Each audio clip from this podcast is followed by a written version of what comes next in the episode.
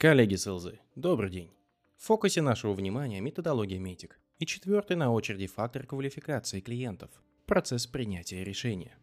Критерии принятия решения определяют элементы, на основании которых будет приниматься финальное решение, что позволяет клиенту сделать рациональный и осознанный выбор. Процесс принятия решения раскрывает путь, по которому клиенту необходимо пройти для того, чтобы решение о покупке было принято. В то время как критерии определяют, станете ли вы поставщиком клиента, то процесс определяет, сможете ли вы закрыть сделку вовремя или она постепенно уйдет в небытие.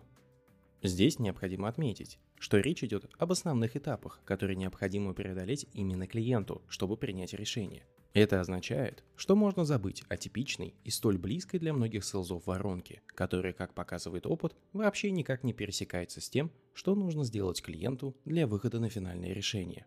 И по сути, все, о чем говорит нам методология медик в контексте этого фактора, так это то, что продавец должен работать со своим клиентом и уже на самых ранних стадиях выяснить, как именно будет выглядеть процесс принятия решения. Важно это по двум причинам. Во-первых, Sales сможет понять шаги клиента и определить необходимый уровень поддержки, который он сможет предоставить клиенту для ускорения процесса. А во-вторых, оценить потенциальные сроки закрытия сделки, что важно для прогнозирования и управления собственным пайплайном. И тот, и другой аспект, как остальные элементы MEDDIC, дополняют решение о том, нужно ли продолжать работать с клиентом над возможностью, либо лучше найти новую. Набор вопросов, который продавец должен адресовать клиенту, чтобы понять процесс принятия решения, достаточно простой и не содержит в себе особой sales магии. Кто будет участвовать в процессе покупки? Какая роль у каждого из участников? Какие основные шаги нужно выполнить перед тем, как решение будет принято?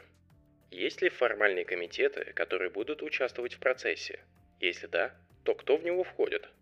Как долго может продлиться работа над каждым шагом или с каждым заинтересованным лицом? Кто или что может затормозить процесс? Кто или что может помочь ускорить этот процесс? Как часто вы покупаете решения, аналогичные по сложности и эффекту? Как выглядел процесс покупки, аналогичного по сложности и стоимости решения – Последние пару вопросов из этой серии позволят вам оценить, насколько клиент опытен в покупке аналогичных решений. Если окажется, что не очень, то вы можете быть уверенным в том, что решение будет приниматься значительно дольше и сложнее, чем это описал клиент. И к этому стоит готовиться. Стоит также отметить, что процесс принятия решения содержит в себе два подпроцесса, которые часто стартуют одновременно. Это техническая валидация и бизнес-валидация. Техническая валидация позволяет клиенту убедиться в том, что продукт, который вы предлагаете, обладает заявленными характеристиками и способен выполнять ожидаемый функционал. Различного рода пилоты или Proof of Concept как раз и есть по большей части техническая валидация решения. Отмечу, что для сфер услуг техническая валидация также применима. Просто оцениваются там не характеристики продукта, а характеристики услуг, которые могут выражаться опытом команды, достижениями при работе с другими компаниями, методологиями, которые будут использоваться при оказании услуг и так далее.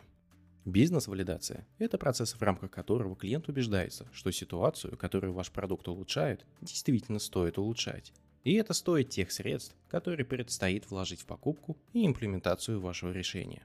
Если оба этих подпроцесса не запущены одновременно, то, как правило, техническая валидация запускается первой, так как она позволяет компании и части стейкхолдеров внутри организации подготовить бизнес-кейс или свое заключение о применимости продукта в решении бизнес-задач компании. Как и в случае с клиентами, не способных самостоятельно определить критерии для принятия решения, о которых мы говорили в прошлом подкасте, совершенно нередко можно встретить клиентов, которые не будут знать, как им организовать процесс покупки внутри себя. То есть ваше контактное лицо может не понимать, какие шаги ему стоит предпринять, кого вовлечь в дискуссию, кого стоит вовлечь в дискуссию первым и сколько времени может занять весь этот процесс. Периодически я встречаю неопытных селзов, которые радуются таким клиентам, ведь в отличие от опытных покупателей, клиента можно попытаться провести по быстрому пути и не заходить в неприятные места, чтобы не приходилось отвечать на неприятные вопросы и не затягивать со сделкой. Как правило, мечты таких селзов быстро разбиваются о реальность, когда весть о покупке просачивается по компании и начинают подтягиваться стейкхолдеры, которые недовольны тем, что их попытались обойти в процессе принятия решения. И поверьте, Это отбрасывает тень на репутацию конкретного сотрудника в компании, который пытался провернуть закупку быстро.